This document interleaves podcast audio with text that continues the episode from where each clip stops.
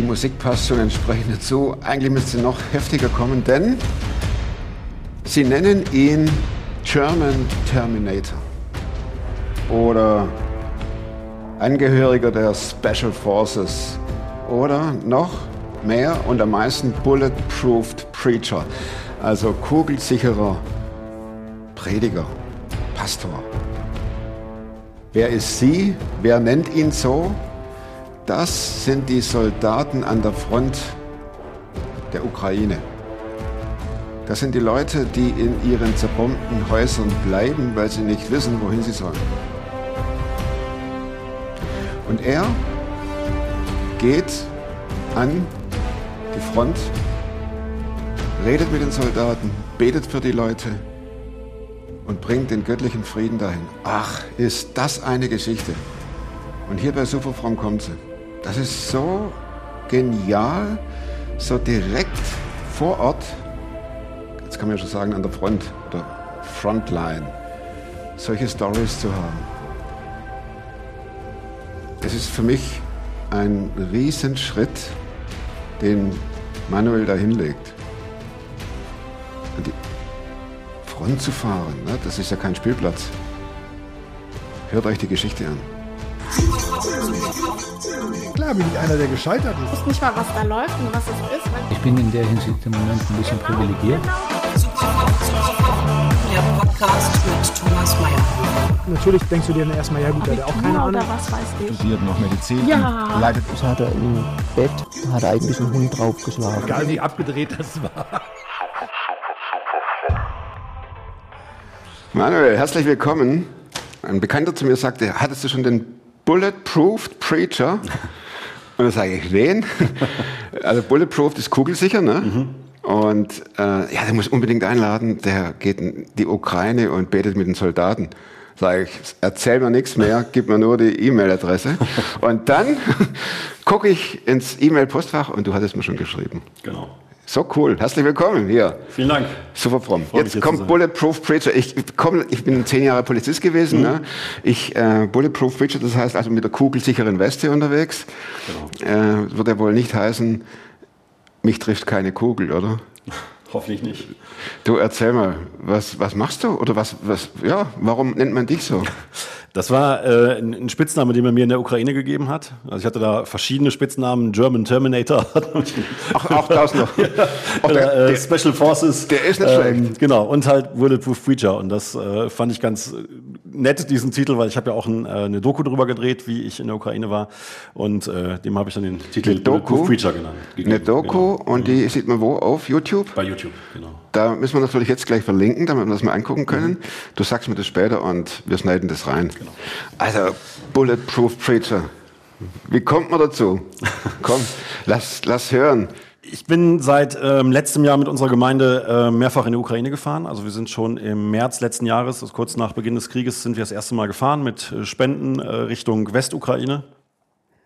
Ähm, jemand aus unserer Gemeinde hat Verwandtschaft in der Gemeinde in der Ukraine. Die sitzen nahe der Grenze und die haben sich da um dort ankommende Flüchtlinge gekümmert. Das heißt, die hatten da Zeltlager aufgebaut und ähm, zu dem Zeitpunkt war es minus 10 Grad. Die Leute kamen zum Teil zu Fuß, mit dem Zug, mit dem Auto angefahren und es standen Tausende von Menschen an der Grenze, kleine Kinder, alte Männer, ähm, Frauen, Familien, ähm, waren natürlich hungrig, ähm, hatten äh, oft gar nichts dabei, weil sie einfach fluchtartig äh, halt ihre Wohnung oder Haus verlassen haben.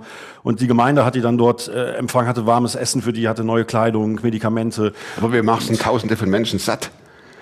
Ja, da waren, äh, also auf der ukrainischen Seite waren Gut, wir, hatten, tatsächlich... wir haben eine Geschichte ähm, in der Bibel, da war Ja, ja. mit fünf Broten. da und- gab es aber äh, äh, eine dünne Suppe und kein, kein Fisch und kein Brot. Oh Mann. Und, ähm, auf der, auf der polnischen Seite, da gab es dann tatsächlich viele solche Zeltlager. Da war dann äh, gro große Hilfe, aber auf der ukrainischen Seite waren die Gemeinde tatsächlich die einzigen, die da irgendwie geholfen haben. Und wir sind hingefahren, relativ spontan, haben einfach Sachen gepackt, sind losgefahren. Und als ich das dann gesehen habe, da vor Ort, die Tausenden von Menschen, wie sich äh, Väter von ihren Kindern und Müttern verabschieden. Und du siehst Autos, auf denen groß draufgeschrieben ist Kinder, also auf, auf Russisch steht. Ähm, und du siehst die Autos mit Einschusslöchern und äh, so viel bewegende Szenen. Und da habe ich für mich in dem Moment beschlossen, dass ich da weiterhelfen werde. Und ich habe dann ähm, mehrere äh, Trips organisiert und wir sind mit Konvois gefahren, wir sind immer mit Bussen gefahren, um dann auf dem Rückweg Menschen in unseren Bussen mitnehmen zu können. Wir hätten natürlich auch einfach einen LKW packen können, die Sachen rein, LKW-Fahrer bezahlen und äh, das wäre es dann gewesen. Aber wir haben bewusst gesagt, wir fahren mit Bussen, um dann auf dem Rückweg Menschen aus der Ukraine mitzunehmen. Die haben wir dann zum Teil auch wieder mit ins Oberbergische, äh, Oberbergische genommen, haben äh, denen hier Wohnungen organisiert, betreuen die zum Teil bis heute. Viele sind auch bei uns in der Gemeinde dann gelandet. Es hört sich aber nach Fulltime-Job an, Manuel. Das ist es dann irgendwann geworden, ja. Äh, Genau. Hast du Urlaub genommen dann erstmal und hast gesagt, okay, diese, dieses Leid, das darf nicht sein, das, das zerreißt mich? Ich habe das alles nebenbei gemacht. Ähm, also ich war auch schon, äh, schon davor viel aktiv und ähm, ich kann immer schlecht weggucken, wenn ich sehe, dass es Menschen schlecht geht. Und ähm, war dann während der Flüchtlingskrise ist immer so ein Wort, das klingt so, als hätten wir die Krise gehabt. Aber ähm, 2015, 16 war ich sehr aktiv, habe da viel getan und ähm, ja, jetzt halt dann wieder, als, die, als der Krieg in der Ukraine ausbrach und ähm, Anfangs ging es noch, also die, die Konvois zu organisieren war schon aufwendig und äh, viel Arbeit, aber richtig anstrengend wurde es dann. Ähm, also es ist ja so, wenn wir die Leute mit zurücknehmen, die sitzen ja nicht stumm in unserem Auto, sondern die haben natürlich auch Redebedarf. Ne? Die wollen erzählen und dann erzählen die. Ähm, Sprichst du Ukrainisch? nein, nein. Verstehst du ein bisschen was? Ich kann Seinerzeit? ganz klein bisschen Russisch, ähm, aber die meisten konnten dann Englisch oder viele von denen, die wir im Auto hatten, oder wir hatten dann jemanden dabei, der vielleicht Russisch oder Ukrainisch konnte, der übersetzt hat. Also es gab immer irgendwie eine Möglichkeit, sich mit den Leuten auszutauschen. Und dann hört man halt die Geschichten, wie, wie, wie eine Mutter mit ihrem Kind im Bus sitzt und, und beide die ganze Zeit am Weinen, weil sie sagten, ich musste mich entscheiden, bleibe ich bei meinen pflegebedürftigen Eltern oder reise ich mit meiner Tochter aus. Die hat sich dann für die Tochter entschieden und hat ihre Mutter und ihren Vater in, in der Ukraine gelassen. Und ähm, man hört Geschichten ähm, unterschiedlichster Art, aber alle haben mit Leid und Trauer und, und Verlust zu tun und das bewegt einen dann schon sehr. Und dann, dann fängt man natürlich an, sich damit ein bisschen mehr zu beschäftigen, ne? weil man auf einmal weiß, ach, man, man liest irgendwie was, ähm, Irpin oder Cherson oder Kharkiv und man, man hört dann diese Orte, die, die einem vorher gar nichts sagten, aber jetzt weiß man, ach, ich hatte doch eine Familie im Auto, die kam doch aus Kharkiv, die saß da im Bunker, die hatte ich jetzt mit nach Hause genommen oder äh, mit zu Hause nach Verwandten äh, nach Dresden genommen. Oder man weiß, ach, ich hatte doch ein paar junge Mädchen im Auto, die kamen aus Cherson oder ich hatte jemanden im Auto aus Irpin und so und auf einmal bekommt das dann so ein bisschen Leben ne? und man, man kann auf einmal mit diesen Orten, die einem vorher nichts sagten, was anfangen, weil man weiß, ach, da, da, da kenne ich ja jetzt jemanden. Und dann habe ich ja, mich, mich immer intensiver damit beschäftigt und habe dann irgendwann gelesen, dass unheimlich viele Krankenwagen zerstört werden in der Ukraine, dass sie also gezielt beschossen werden. Hat zwei Gründe. Zum einen, weil ähm, gerade so in den Frontgebieten, wenn, wenn Militärsanitäter, ähm, also Militärsanitäter haben einen hohen Rang, die sind oft äh, Offizier oder, oder haben einen höheren Rang.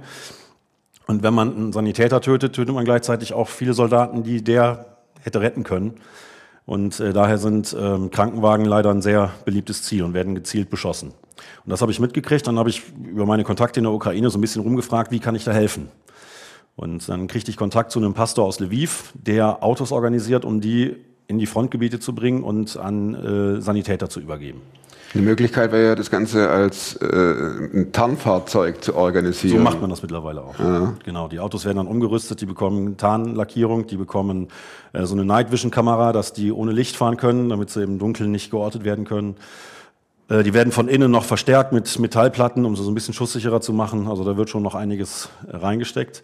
Oft nimmt man aber auch ganz normale SUVs, also Geländewagen oder ähm, Transporter. Ähm, weil die natürlich noch unauffälliger sind und ein bisschen geländegängiger. Und äh, ja, dann, Die dann Möglichkeit wäre ja gewesen, Entschuldigung, dass ich dich unterbreche, die Möglichkeit wäre ja gewesen, dass du sagst, es ist mir zu viel leid, das will ich gar nicht mehr sehen. Hätte ja sein können. Na? Ich, ich ertrage es nicht mehr, die ganzen Geschichten, die ich im Bus höre, denen man ja erstmal nicht helfen kann, außer zuhören.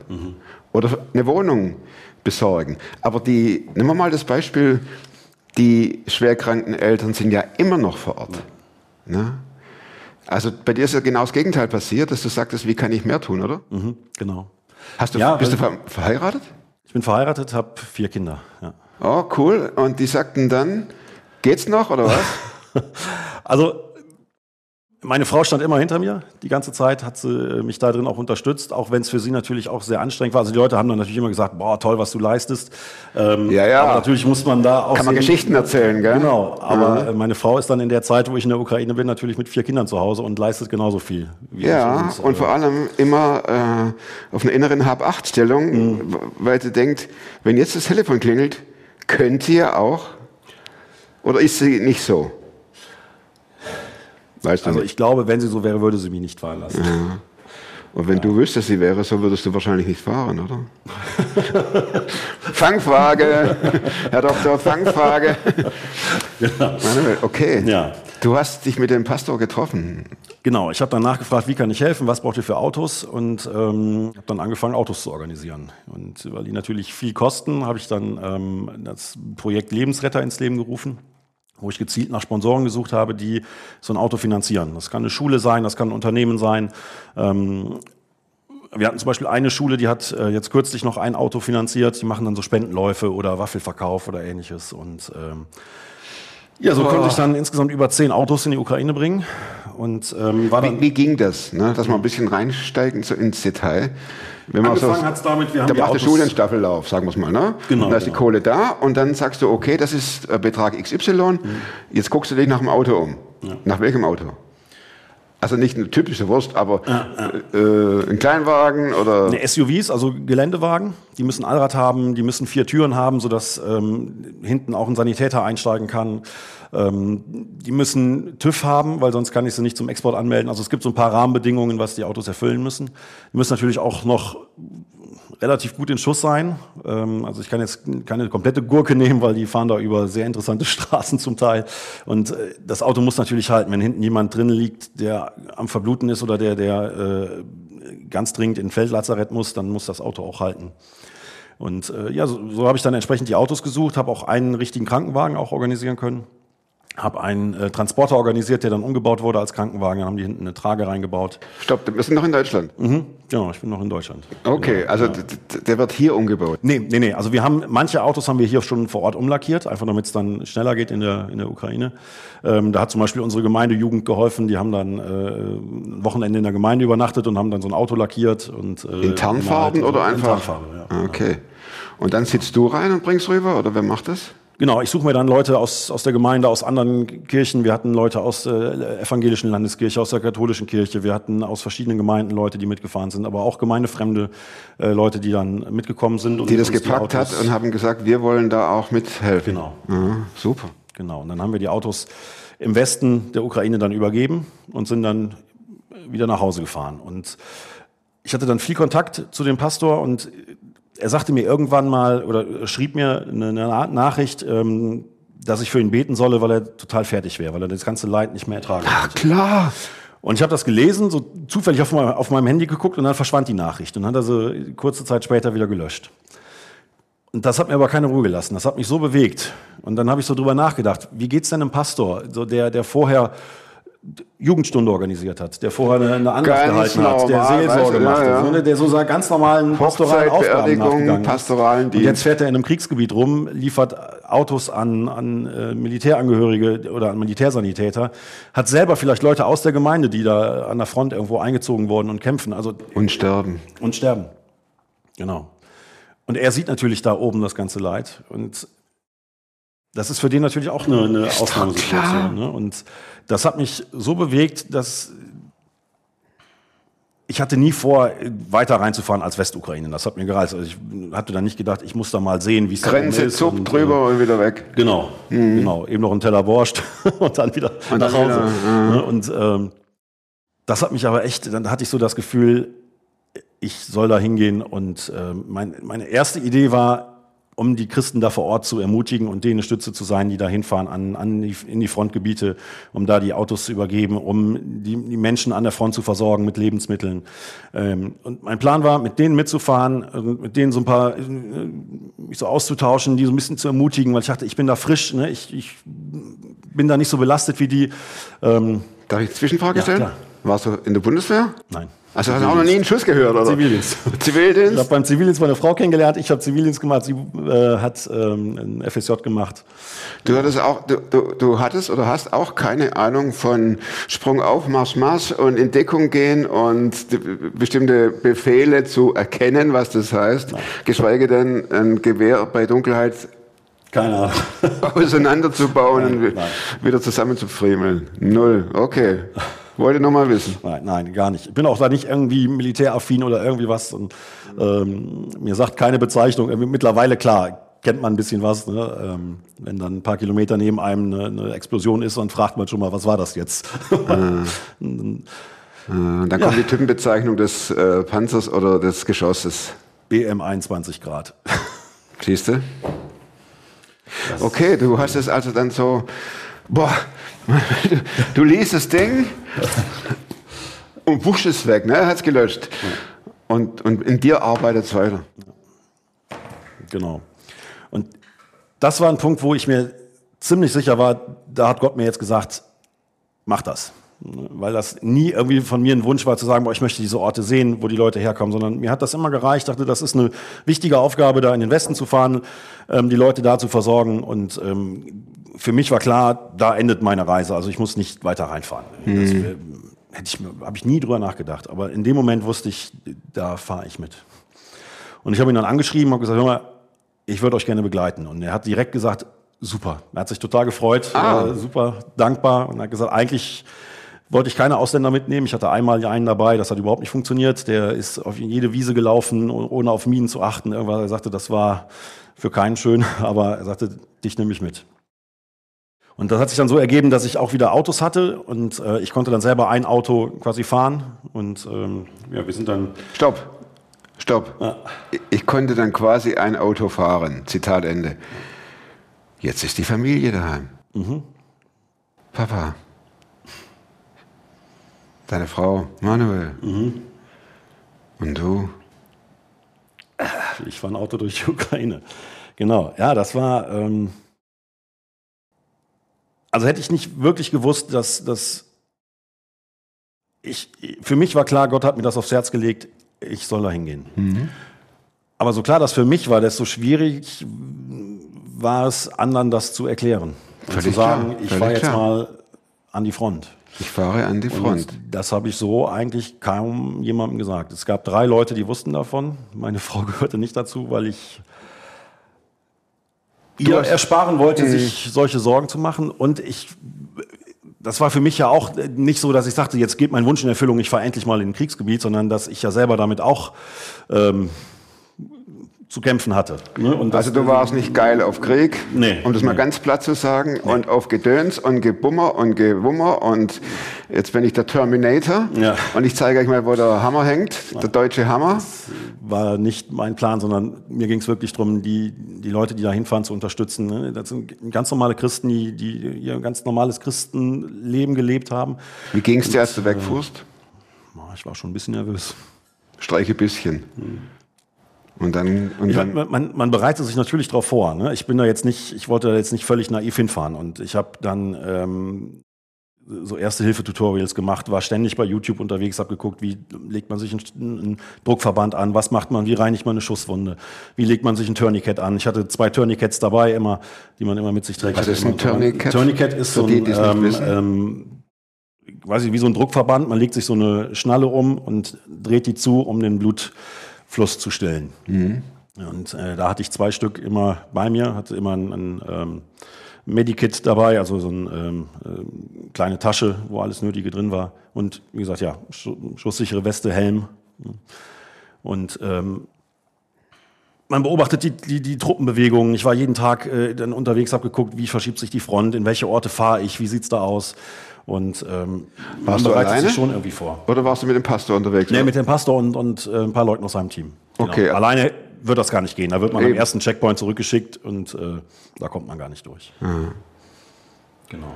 Und dann war es soweit. Du kommst ja zum Pastor, ihr fahrt los in die Richtung. Wo ist die nächste Toilette? Ich muss mal kurz raus. Ne? äh, die Düse geht 1 zu 10.000. Und doch warst du irgendwo sicher, mein mich- Herr und Gott hat mich da hingeschickt, oder? Also ich habe immer gedacht, also wenn Gott mich hier hinschickt und mich dann hier sterben lässt, also da hätte Beim ersten Mal. Das wäre das wäre ein bisschen krass. also da hatte ich dann so viel Wenn du, die alten, dass ich gedacht Mission, habe, wenn du die alten Missionsgeschichten liest, die haben, die haben ihren Sarg immer gleich mitgenommen bei der Überfahrt, gell? ich war mir zu 99 Prozent sicher, dass ich zurückkomme, aber wegen dem 1 Prozent, was bleibt, habe ich es halt keinem gesagt, weil Ich will jetzt auch nicht das her, äh, heraufbeschwören oder, ne, aber man, man denkt doch weiter. Aber man weiß sich doch auch an dem Platz, den der Gott des Himmels und der Erde einem vorbereitet hat. Also, wie- also Gott schickt mich nicht in den Donbass, um mich da sterben zu lassen. Da war ich mir ziemlich sicher. Also das, Ja, und dann warst du dort. dann war ich da. Jetzt sprich mal. Ja, und dann dachte ich, also wenn ich schon diese Reise auf mich nehme und auch ein gewisses Risiko eingehe, dann nicht nur um Tüten mit Lebensmitteln zu schleppen. Also dann möchte ich hier auch wirklich, äh, also ich habe Gott vorher ge- gesagt, also ich, ich gehe dahin, ich bin da total von überzeugt, ich, ich mache das, aber dann gebraucht mich da auch. Und dann gibt mir auch Möglichkeiten, mehr zu tun, als da ein Auto hinzufahren oder, oder Lebensmittel zu, zu, zu schleppen. Was ja auch schon cool ist, ne? Was ja auch schon, aber das, das können andere ja besser als ich. Dafür muss ich ja nicht äh, 6000 Kilometer äh, fahren und mich so einer Gefahr ausgehen. Also das, das können die Ukrainer genauso gut. Aber ich habe gesagt, ich möchte Menschen begegnen. Und ähm, dadurch, dass ich ja Autos hinbringe, habe ich auch bei, bei den Soldaten natürlich ein gewisses Standing. Und die hören mir dann zu. Die sagen nicht, da kommt irgendein Reporter oder irgendwer ne, oder irgendein Verrückter, sondern da kommt jemand, der, der aus, Euro, aus, aus Deutschland bis hier hinkommt, um uns einen Krankenwagen zu übergeben. Ne, Den hat er selber besorgt, hat er selber finanziert, hat den selber hier hingefahren, da hören die dir zu. Und dann habe ich die gefragt, also jeden, den ich getroffen habe, ob Zivilist oder Soldat, habe ich gefragt, immer, ist das okay, wenn ich mit dir bete oder wenn ich dir ein bisschen was erzähle? Da war keiner dabei, der gesagt hat, nein. Weil wenn du jeden Tag um dein Leben kämpfst und jeden Tag Leben nimmst, dann ähm, wirst du offen. Und ähm, dann habe ich immer gefragt, ist das okay? Und ähm, so hatte ich dann die Möglichkeit, für sehr viele Soldaten zu beten, für Zivilisten zu beten, in, in zerbombten Städten, in umkämpften Städten. Äh, war ich in Wohnungen, habe für alte Leute gebetet, war in, äh, an Checkpoints oder in irgendwelchen äh, zerbombten Städten, habe mit Soldaten gebetet, habe Andachten gehalten über Frieden. Das war mir wichtig, weil ich habe gefragt, was, was erzählst du denen denn da? Und dann habe ich gesagt, was wünschen die sich mehr als alles andere? Frieden. Und wo hast du weniger Frieden als im Kriegsgebiet? Aber dann habe ich ähm, darüber gesprochen, wo, wo David, ähm, als sie Krieg führten gegen die Ammoniter, und dann kam ähm, ein Bote zu ihm und er fragte, wie geht's meinen Leuten? Haben meine Leute Frieden? Mitten im Krieg fragte, haben sie Shalom, Frieden? Und ähm, ich habe gesagt, mit, mit Gott kannst du selbst im Schützengraben, kannst du auch am Steuer von einem Krankenwagen, kannst du auch mit einem Gewehr in der Hand Frieden in dir haben. Ne, Du kannst nicht die Umstände ändern, aber du kannst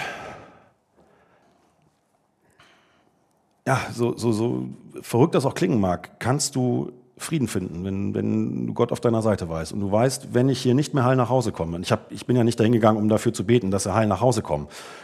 Also wenn man im Krieg kämpft, dann muss man auch damit rechnen, dass man nicht nach Hause kommt. Aber da wollte ich denen eine Perspektive geben und sagen, aber da gibt es einen Platz, wo du hingehen kannst. Wie haben die Menschen reagiert?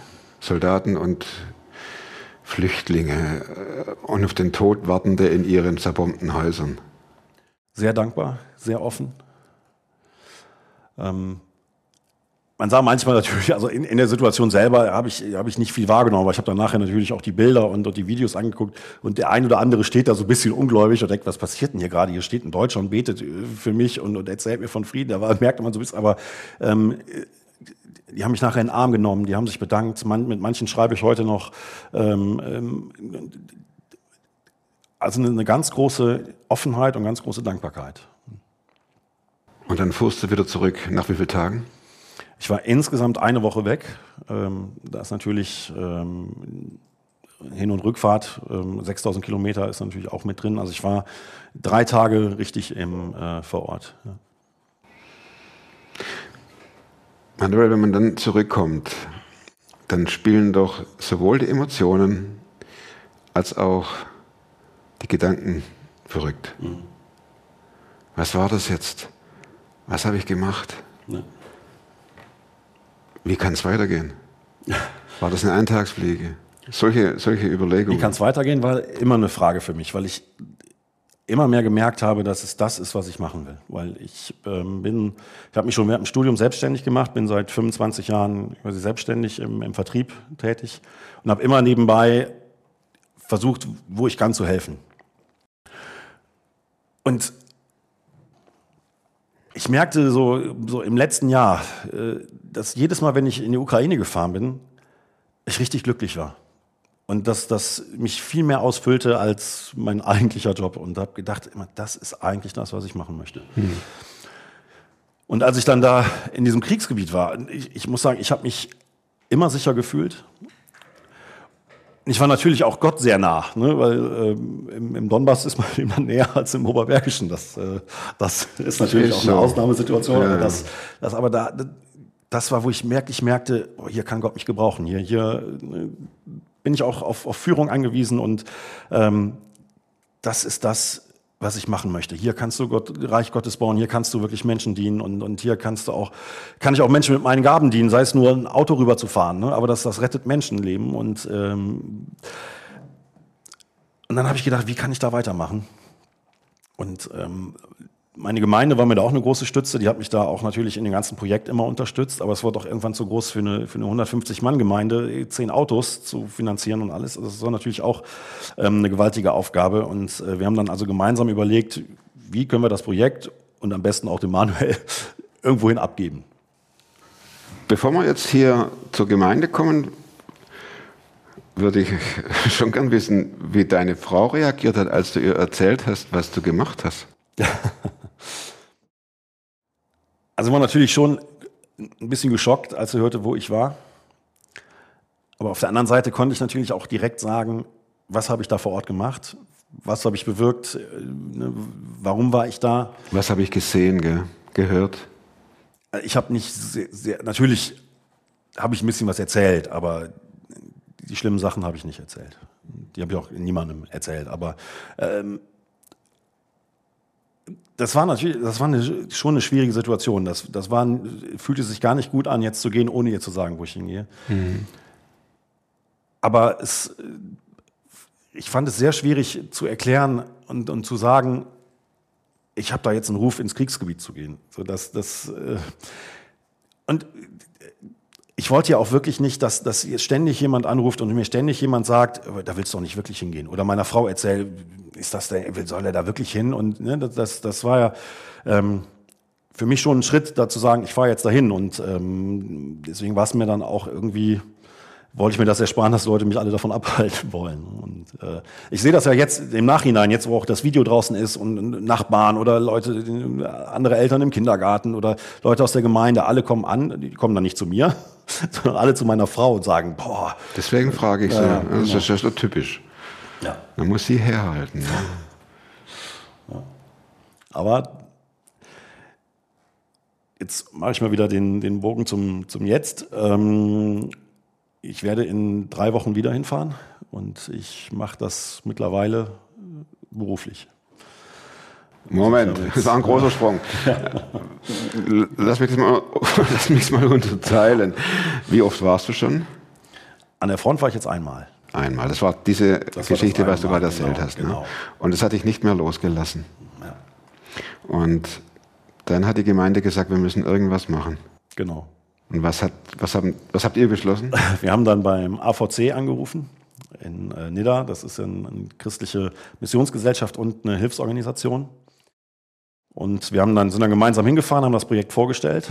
Und äh, wenige Tage später habe ich einen Vertrag unterschrieben. Nein! Und äh, ja, ich bin jetzt quasi vom selbstständigen Vertriebler zum Frontmissionar umgeschult.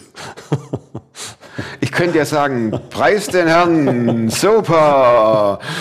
Ist auch, Kann man sagen, ja. ja, ist auch, aber der Tommy sagt eher, was für ein Schritt. ja. Zumal ich das ja auch live kenne.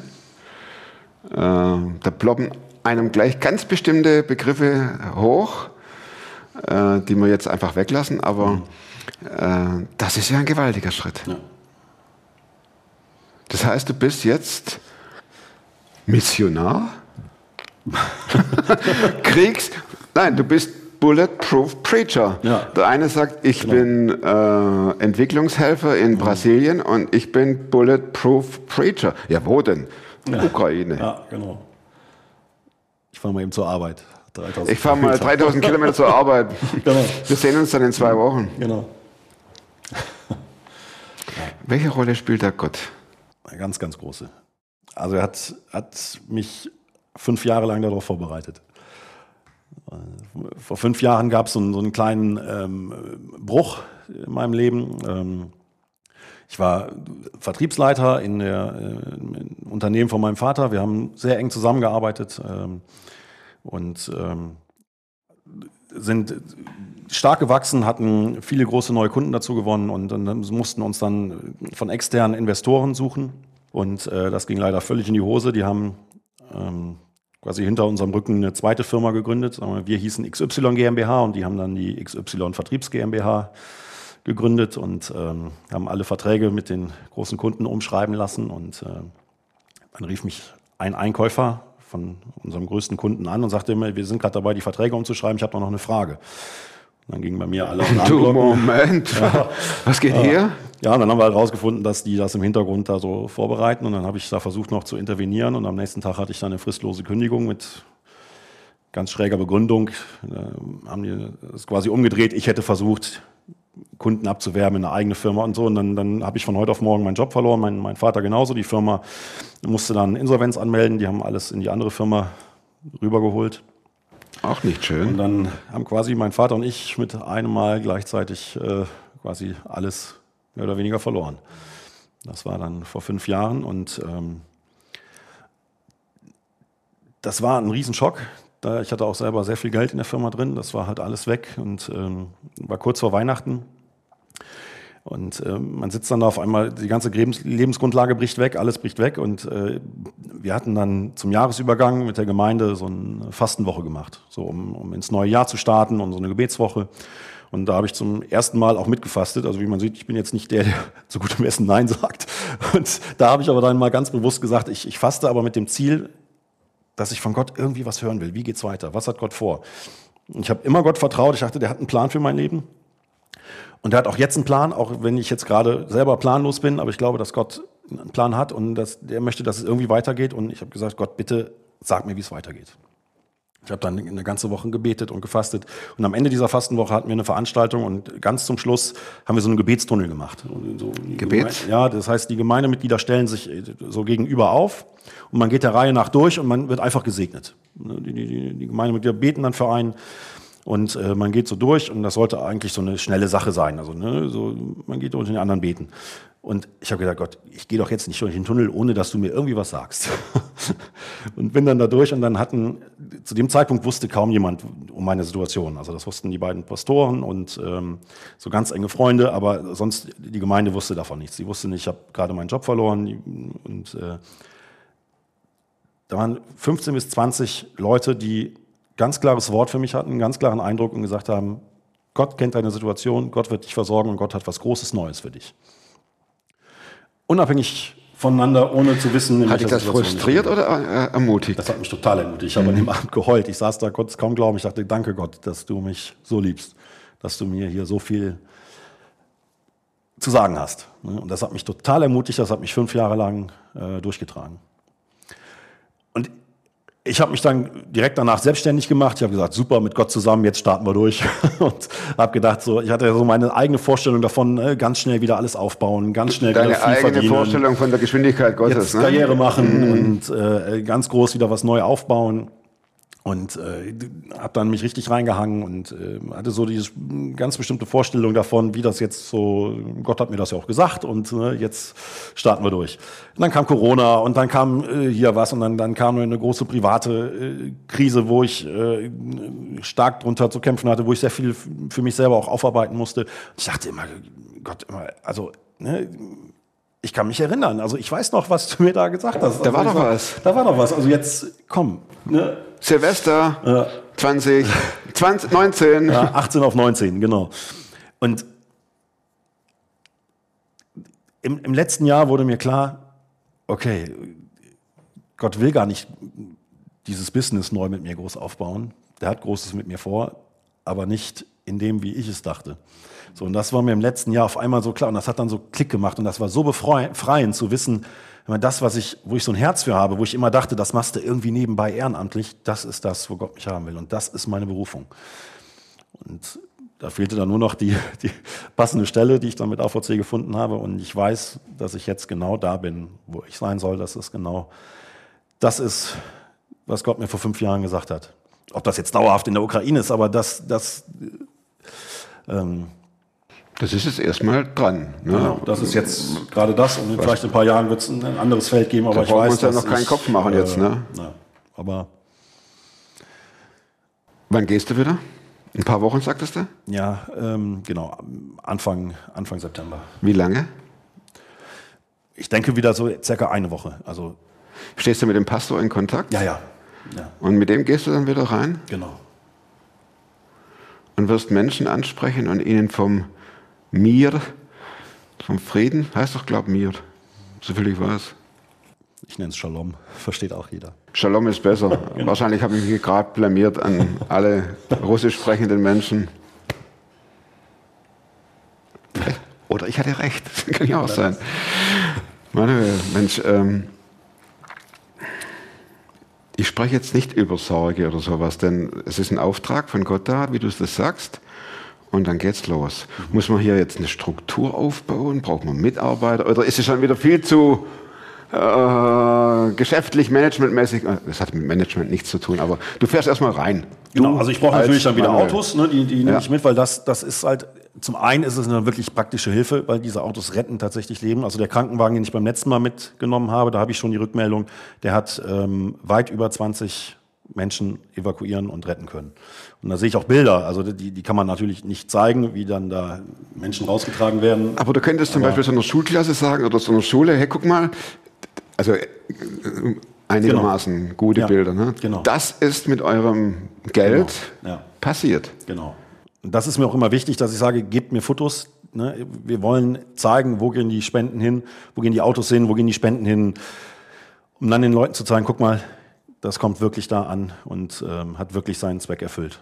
Genau. Und das ist halt eine der Aufgaben, die jetzt dann wieder anstehen, die Autos zu besorgen, Fahrer zu suchen. Und was wir aber möchten, ist wa- was Langfristiges aufzubauen. Jetzt nicht nur die Autos, sondern dass man guckt, was gibt's für langfristige Projekte? Kann man wieder vielleicht eine Gemeinde mit aufbauen oder kann man eine, Sch- eine Schule aufbauen? Also das ist so das, wo ich mich dann jetzt auch beim nächsten Mal so ein bisschen gezielter umgucken werde und um zu schauen, was gibt's da für langfristige Projekte, die man unterstützen kann. Manuel, hier äh, blinkt Low Battery, aber wir sind schon lässig 45 Minuten dran. Wenn jemand sagt, ich möchte den Manuel unterstützen, ähm, du schickst mir deine E-Mail-Adresse und ich blende sie jetzt dann hier ein. Ja. Und ähm, ich hoffe, dass wir noch hier die vier Abschlussfragen durchkriegen. Ich danke dir sehr und ich wünsche dir Gottes Schutz und Bewahrung und auch dir seinen Shalom und deiner Familie. Ja. Absolut. ja. Gibt es ein Buch, das du nicht nur einmal gelesen hast, sondern mehrmals? Tatsächlich nicht, weil ich äh, fast nur Sachbücher lese und dann schreibe ich mir immer mit und mache mir Notizen und wenn ich es ein zweites Mal lesen möchte, gucke ich einfach meine Notizen und dann erspare ich mir die langweiligen Seiten. Und ich frage jetzt, äh, die vierte Frage ziehe ich vor. Was würdest du auf ein Plakat schreiben, das irgendwo an einer vollbefahrenen Straße steht? Du bist wertvoll. Die anderen zwei Fragen vergessen wir, denn ich will den Ton und alles sauber haben. Manuel, Gott segne dich und beschütze dich. Und er halte seinen Frieden über dir. Und er geht dir voraus, das wünsche ich dir von Herzen. Danke.